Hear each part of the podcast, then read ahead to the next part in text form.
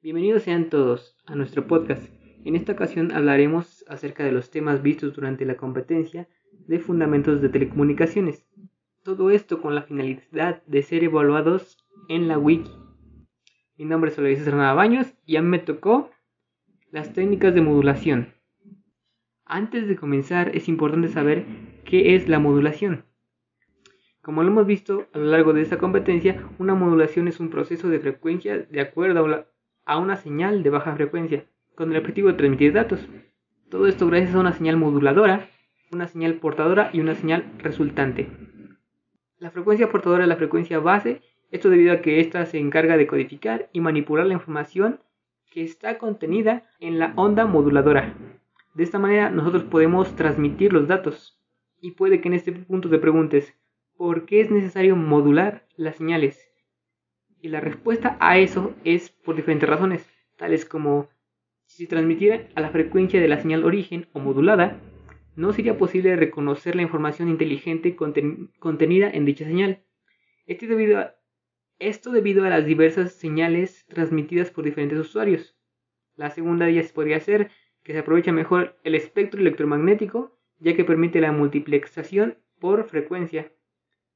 También tenemos, eh, en caso de transmisión inalámbrica, las antenas tienen medidas más razonables.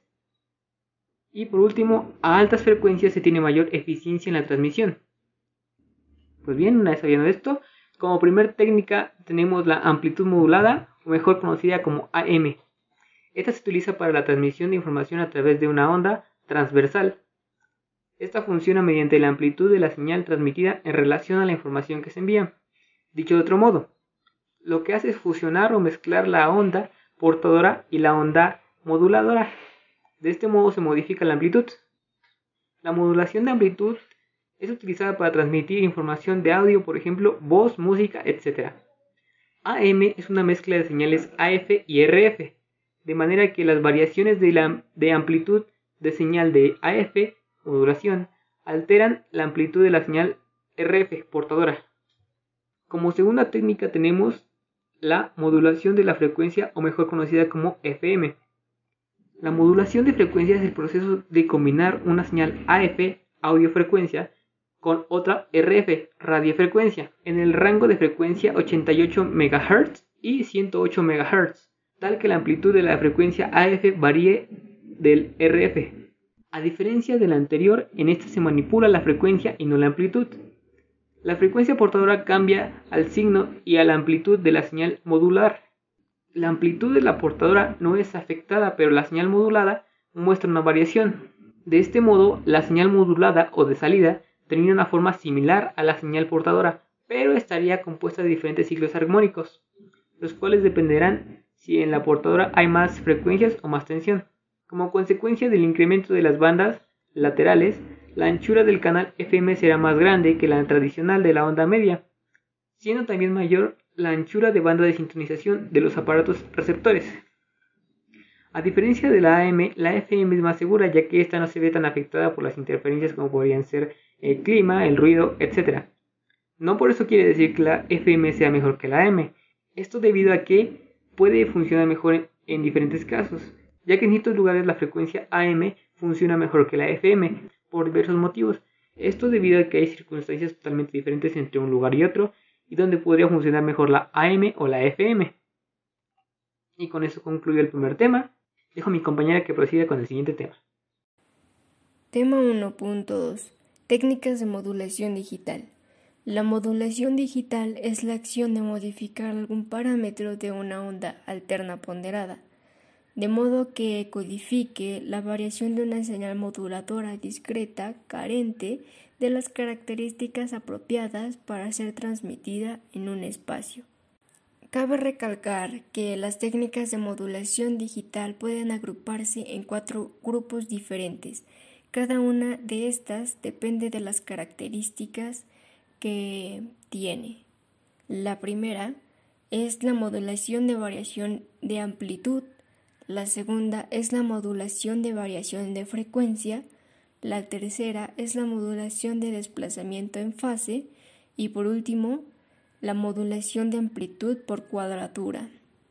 La modulación por variación de amplitud es una forma de modulación en la cual se representan datos digitales como variaciones de amplitud de una onda ponderada. La amplitud es una señal ponderada analógica, lo cual varía conforme la corriente de bits, manteniendo la frecuencia y una fase constante. Su nivel de amplitud puede ser utilizado para representar valores binarios de ceros y unos. La modulación de variación por frecuencia es una técnica de transmisión digital de información binaria y esta también es representada entre ceros y unos utilizando dos frecuencias diferentes. La señal moduladora solo puede variar entre valores de tensión discretos formando un tren de pulsos donde se representan entre ceros y unos. El cero puede representar un 1 o una marca y el otro representa el cero o un espacio. Todo esto referente a la señal moduladora. La modulación de desplazamiento en fase. Este es un tipo de modulación que se caracteriza, porque la fase de una onda portadora varía directamente de acuerdo con la señal modulante, resultando una señal de modulación en fase. Esta se obtiene variando la fase de una señal portadora de amplitud constante. Eh, la forma que toma es directamente proporcional a la amplitud de una señal modulante. La modulación de amplitud por cuadratura esta es una modulación lineal, la cual consiste en modular en doble banda literal dos portadoras de una misma forma de frecuencia desfasadas en 90 grados. Cada portadora es modulada por las dos señales a transmitir. Finalmente, las dos modulaciones se suman y la señal resultante es transmitida. Este tipo de modulación ofrece la posibilidad de transmitir dos señales de la misma frecuencia de forma que favorece el aprovechamiento del ancho de banda disponible. Tenemos el tema de conversión analógica digital. La conversión analógica digital consiste en la transcripción de señales analógicas en señal digital con el propósito de facilitar su procesamiento, codificación, comprensión, etc y hacer la señal resultante digital más inmune al ruido o interferencias a las que son más sensibles las señales analógicas. El proceso de almacenar y transmitir información en forma digital, es decir, el proceso de conversión, a pesar de ser un tema que se ha desarrollado principalmente durante los últimos siglos, se está utilizando desde hace casi 2000 años comenzando con los molinos romanos. Estos funcionaban mediante el árbol de levas, que transmitía la energía del agua en las levas. De acuerdo a un orden establecido por la posición de los satélites del cilindro. El mismo principio también se aplicó en la Edad Media con los carrillones de las catedrales. Estos permitían programar la melodía de las campanas a partir de los satélites de un cilindro que giraba sobre un eje. Funcionaba de la siguiente manera. Cada vez que, hay un satélite, se levantaba la palanca y suena la campana con el tono que corresponde. Cuando no hay satélite, ese tono no sonaba. Asimismo, una señal analógica es aquella cuya amplitud, típicamente tensión de una señal que proviene de un transductor y amplificador, puede tomar en principio cualquier valor. Esto es su nivel en cualquier muestra, no está limitado a un conjunto finito de niveles predefinidos, como es en el caso de las señales cuantificadas. Las señales analógicas no se diferencian, por tanto, de las señales digitales en su precisión o en la fidelidad de sus formas de onda. Con frecuencia es más fácil obtener precisión y perseverar la forma de la onda de la señal analógica original, original dentro de los límites de precisión impuestos por el ruido que tiene antes de su conversión. Y bueno, en las señales digitales que en aquellas que son aquellas que provienen de los soportes analógicos y caracterizados típicamente por relacionar em, por relacionarse señales a ruido en baja Ahora eh, abarcaremos el tema de muestreo, cuantización y codificación. Muestreo. Bueno, el, muestreo, consiste en tomar muestras del valor de las señales n veces por segundo, con lo que tendría n niveles de tensión en un segundo. Para, para un canal telefónico de voz es suficiente tomar 8.00 muestras por segundo o lo que es lo mismo, una muestra cada 125 segundos.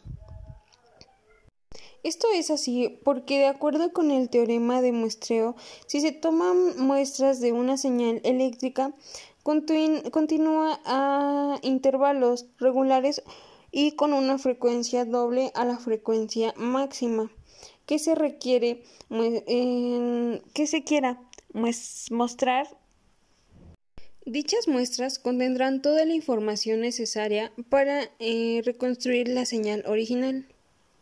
Eh, como en este caso tenemos una frecuencia de muestreo de 8 kHz, mm, sería posible transmitir hasta 4 kHz. Eh, suficiente, por tanto, el canal telefónico de voz donde la frecuencia más alta transmitida es de 3.4 kHz es tiempo de separación entre, entre muestras. Podría ser destinado al muestreo de otros canales mediante el procedimiento de multiplicación por división de tiempo. Cuantificación. Por eso, en la cuantificación se asigna un determinado valor discreto a cada uno de los niveles de, tensión obtenidos en el muestreo como en las muestras se puede tener un infinito número de valores en una gama de intensidad de la voz. La gama de un canal telefónico es de aproximadamente 60, o lo que es lo mismo una relación de tensión de 1000 a 1. Con el fin de simplificar el proceso, lo que se hace es aproximar el valor más cercano de una serie de valores predeterminados. Codificación. En la codificación, a cada nivel de cuantificación se le asigna un código binario distinto, o con lo cual ya tenemos la señal codificada y lista para ser transmitida. Eh, la forma de una onda sería indicada como F. En telefonía, la señal analógica vocal con un ancho de banda de 4 kHz se convierte en una señal digital de 1024 kB. En telefonía pública, eh, se suele utilizar transmisiones plesiocrona, donde si se usa una E1 podría intercalarse otras 31 señales adicionales.